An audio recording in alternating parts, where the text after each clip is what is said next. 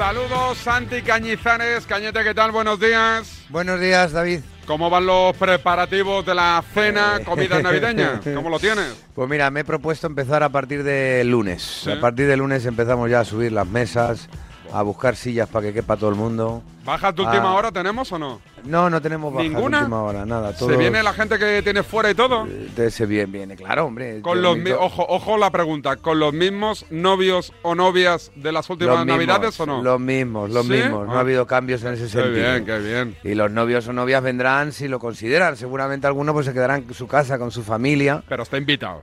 Pero está invitado sin ningún problema, por supuesto que sí. Ya ha avisado que los abrigos se tienen que quedar en el coche, porque si no, entrar ahí 20 abrigos en casa es una cosa que llevo muy mal. Pero, pero, pero, o sea, Lucas vi- viene también, ¿no tienen partido esta gente? ¿O el 25? No, hombre, Nochebuena no. Nochebuena Ah, no hay partidos, tienen ahí una semanilla de vacaciones y, y claro que vienen, claro, claro, claro.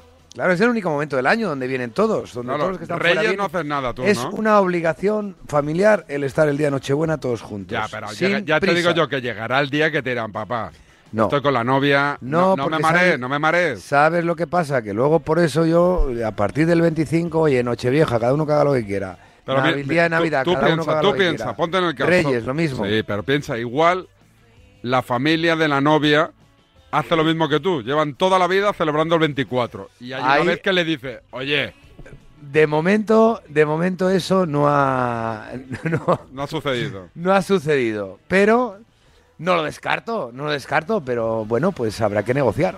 Oye, habrá que negociar, pero es, es que es el único día que nos juntamos todos. ¿y el menú el de siempre o no en Navidad? Vamos a hacer un poco de pulpo, vamos a hacer, yo voy a hacer cordero, que siempre hago un poquito de cordero en memoria de mi abuelo, que desde pequeño yo lo hacía ahí sentado en el horno, frente al horno durante toda la tarde del día 24. Joder. Y mi abuelo, pues el hombre ya se marchó hace mucho tiempo, yo tenía 18 años, me acuerdo. Y, y luego también, pues, eh, todo el mundo trae un poquito de cosas, ¿no? Un poquito, de- algo de entrada fría, eh, el queso, jamón. ¿Vinito lo pones tú o lo trae El la vino lo pongo yo, sí, vino de, eh, de Utiel Requena. ¿Sí? ¿Todo de Utiel? ¿Nada de Rioja ni...? Finca San Blas.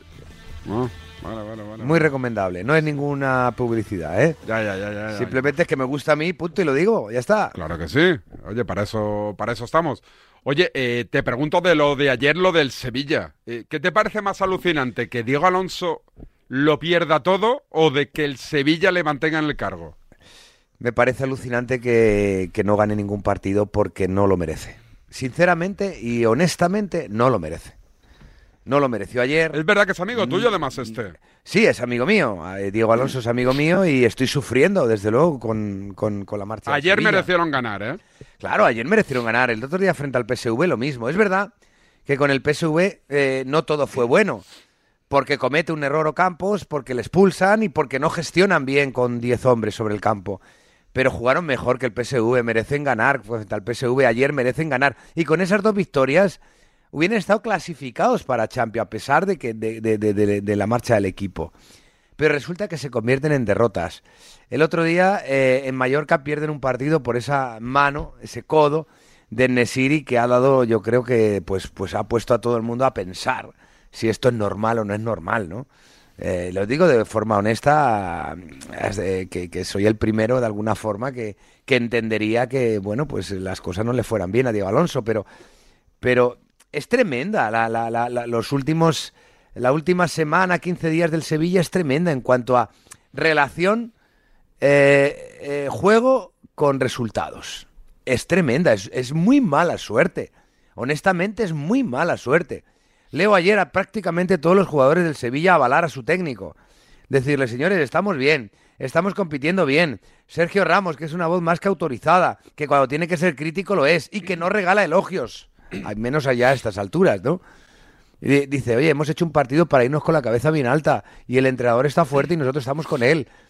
Pero si claro, es que el equipo no gana y es, es, es absolutamente difícil de comprender si no fuera porque hay porterías cuando ves el partido del Sevilla ayer que no gane ese partido. El penalti que le pitan. O sea, es una cosa de locos, ¿no? Hmm. Pero bueno, eh, es el fútbol y a veces el fútbol te regala sin saber muy bien por qué y muchos equipos llegan el lunes súper contentos porque han ganado el partido y dices, oye, hemos jugado fatal, así lo normal es, es no ganar. Y a veces el fútbol te castiga de esta forma que te hace desde luego maldecir pues eh, eh, el momento que estás atravesando. Pero eh, sinceramente lo digo, o sea, el, el Sevilla no merece estos resultados no es un equipo deshecho, no es un equipo que, que, se arrastre por el campo, no es un equipo que reniegue del entrenador. Es un equipo entero que le faltan puntos, que viene mejorando, pero aún así no llegan los resultados. Y claro, te coges, te vas a la estadística y ves que no ha ganado, y entonces obviamente se, se cae por todos lados cualquier argumento, ¿no? Porque el fútbol al final son resultados pero es tremendo que no, que no, que no haya conseguido una victoria ayer y que, en fin, bueno, pues eh, cosas que le pasan. Repito, la semana de penaltis del Sevilla, de los dos penaltis que le han pitado, es tremenda. Ya sé que el primero en, Mallorca, eh, eh, las normas, el querer fiscalizar todo en el fútbol, el querer argumentar todo, cada jugada, eh, eh, hace que digan, no, eso es penalti. No, mira, vamos a ver. Yo siempre he estado en contra de todos, del hecho de querer legislar todo en fútbol. Yo era portero, decían, al portero en el área pequeña tiene que salir a todos los centros. Mentira. Hay centros que no puede salir, porque vienen muy tensos, porque no cogen altura y otros a los que puedes salir incluso al área al, punto de penalti. Al portero por el primer palo, por su palo no le puede entrar una pelota. Mentira, te tiran una bomba fuerte que pega arriba a la escuadra. Es imposible de parar o que la toca alguien, es imposible de es muy difícil de parar. ¿No?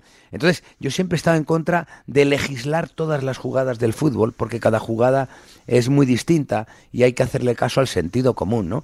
Entonces, eh, el penalti que le pitan ayer y el penalti que le pitan en Mallorca es terrible. Son, son, y son eh, eh, eh, decisiones, jugadas que no te que si estás apurado, pues te castigan y, y, hacen que no ganes.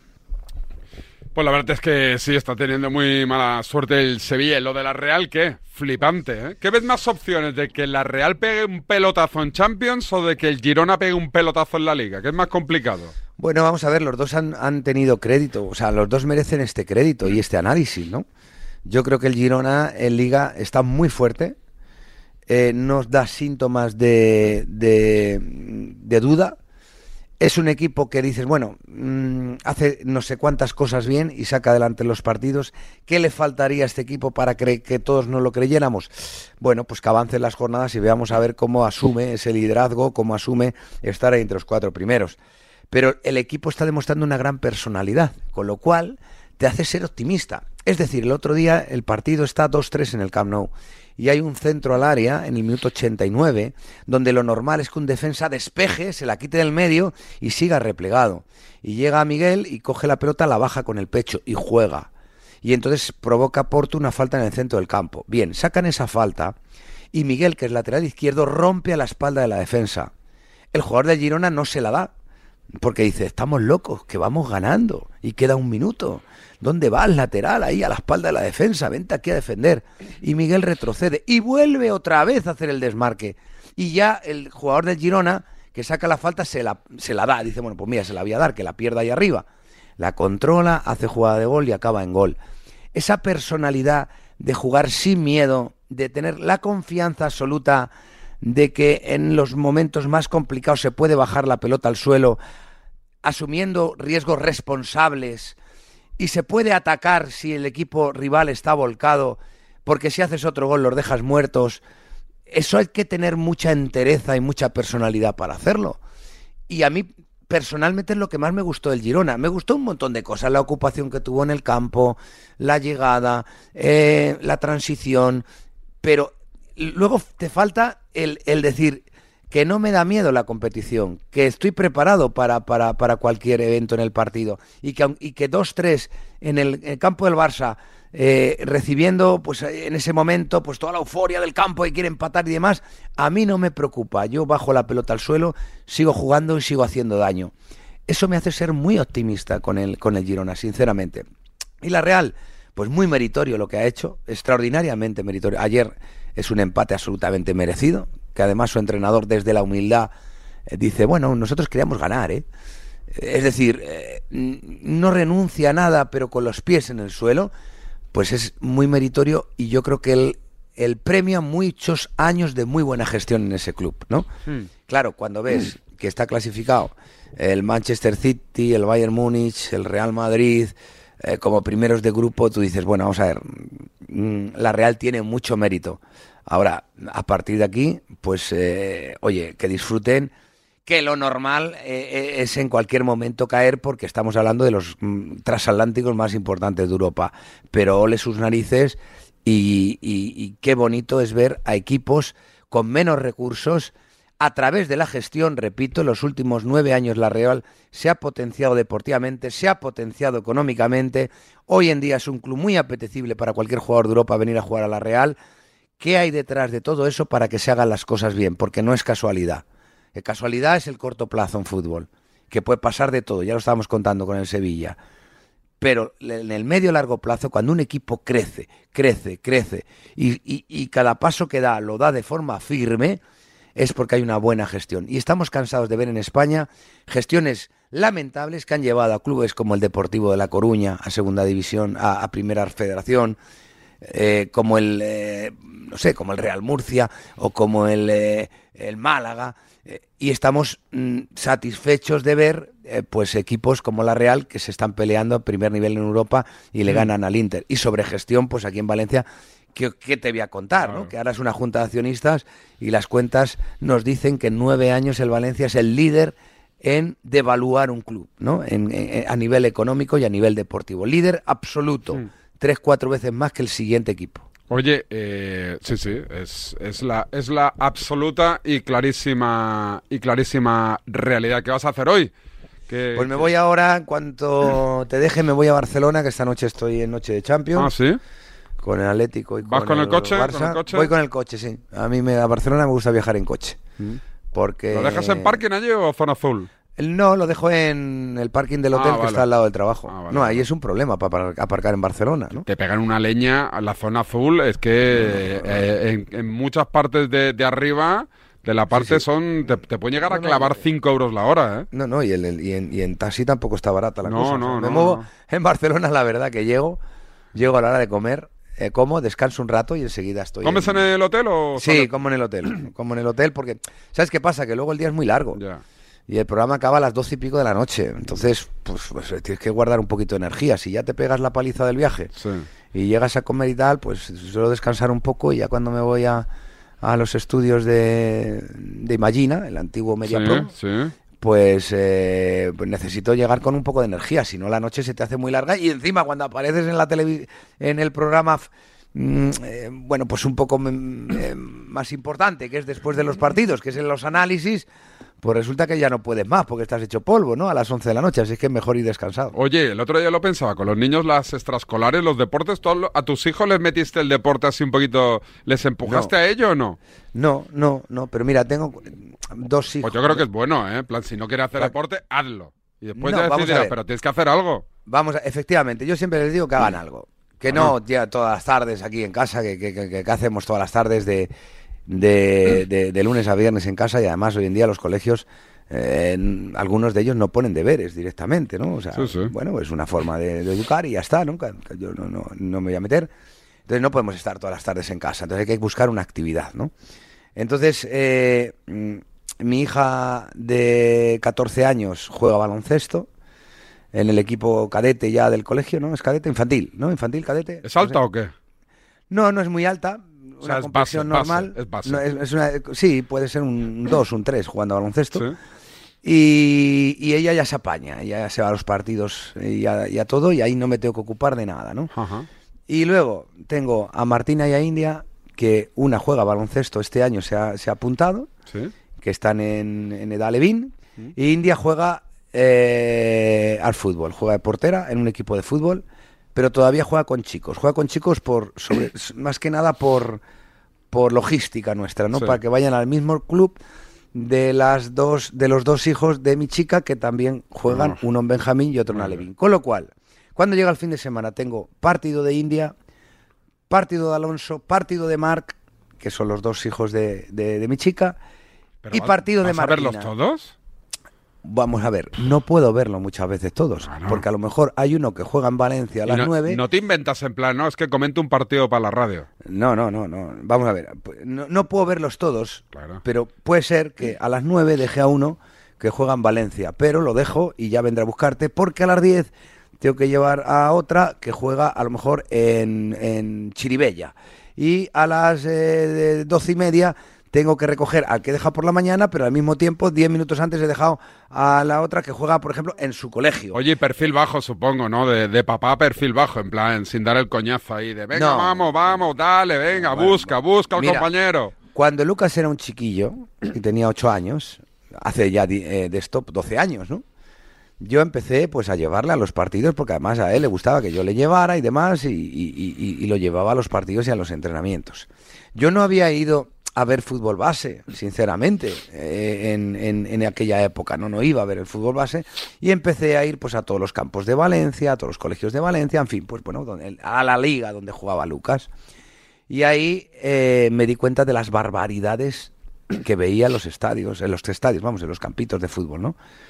Y entonces hubo una vez una editorial que me dijo, oye Santi, nos gustaría que escribas un libro y tal, ¿qué se te ocurre? Digo, mira, digo, yo quiero hablar de, de- de esto, quiero hablar de esto porque yo ya sé que, que seguramente escribo un libro y cuento todo esto, todas las barbaridades que veo y, cómo corregirlas y de qué forma afrontar cuando un niño te dice, papá o mamá, quiero ser futbolista, y- y yo sé que esto, pues la gente lo va a leer, se lo va a regalar a sus hijos, se lo va a regalar el padre al otro padre que le ve enfermo, lo que sea, con su hijo, pero cuando empiece el partido van a dejar el libro tranquilamente en casa y van a actuar igual, ¿no? Pero por lo menos quiero, qui- quiero, quiero escribirlo. Y escribí un, libro que se llamaba así, eh, Papá quiero ser futbolista, y que venía reflejando pues todas las anécdotas y todas las cosas que yo veía que me parecían una auténtica barbaridad. O sea, no, no, la primera reflexión que hago, no entiendo por qué. Si tu hijo juega al fútbol, tú te vuelves absolutamente loco, o mucha gente se vuelve absolutamente loco, padres y madres, porque está jugando al fútbol. Y entonces el partido es como, como, como vamos a ver si tenemos que ganar hoy. Y, y estate atento. Y parece mentira que haya fallado ese gol. Y cómo es posible. Y demás. Y espérate, cógele la mochila. Y, y pon, da- dale un, un líquido isotónico. Y, en fin, a unos, un- un- una, una ansiedad con el niño que le vaya bien en el fútbol, cuando a lo mejor el niño lo que dice, no, mira, papá, yo, mamá, yo, yo prefiero eh, que me metas en una clase de pintura o en una academia de baile. Y entonces ya no nos preocupa. Bueno, pues al niño le gusta pintar y fenomenal. Oye, si le gusta y sigue pintando, muy bien, pero si no, pues no pasa nada. Aquí ahora mismo, yo te digo que hay niños que, de 8, 9, 10 años, que ya me contarás tú qué, qué- qué perspectiva tienen, pues la de divertirse, ¿no? Que llegan un día casi y dicen, papá, mamá, ¿sabéis una cosa? Ya no tengo ganas de jugar al fútbol. Y esa familia entra en, en depresión. Claro. Entra en depresión, como diciendo, "Uf, ¿cómo no vas a jugar al fútbol? ¿Sabes? Si, eh, eh, vamos a ver, digo, pero, pero, pero, pero, eh, de verdad te lo digo que gestionamos muy mal, muy mal el fútbol base. O sea, eh, eh, y he ido a partidos muchas veces donde a lo mejor un niño de 8 años, ya ves tú qué maldad tienen, llega a una pelota y llega tarde y claro, al querer chutar, pues le da una patada al otro, ¿no? Pues, pues, pues falta, ¿no? Que no pasa nada. Y, sal- y desde la grada escuchar ¡Asesino! Bueno, bueno. Ah, pero vamos a ver, asesino si tiene ocho años. Un día, un día, un día hablaremos largo y tendido de eso, que yo también tengo mi, mi corta experiencia, pero intensa. Santi, que no tengo tiempo para más. Adiós, adiós. La semana adiós, que viene. Un abrazo, Adiós, amigo. Un abrazo, un abrazo.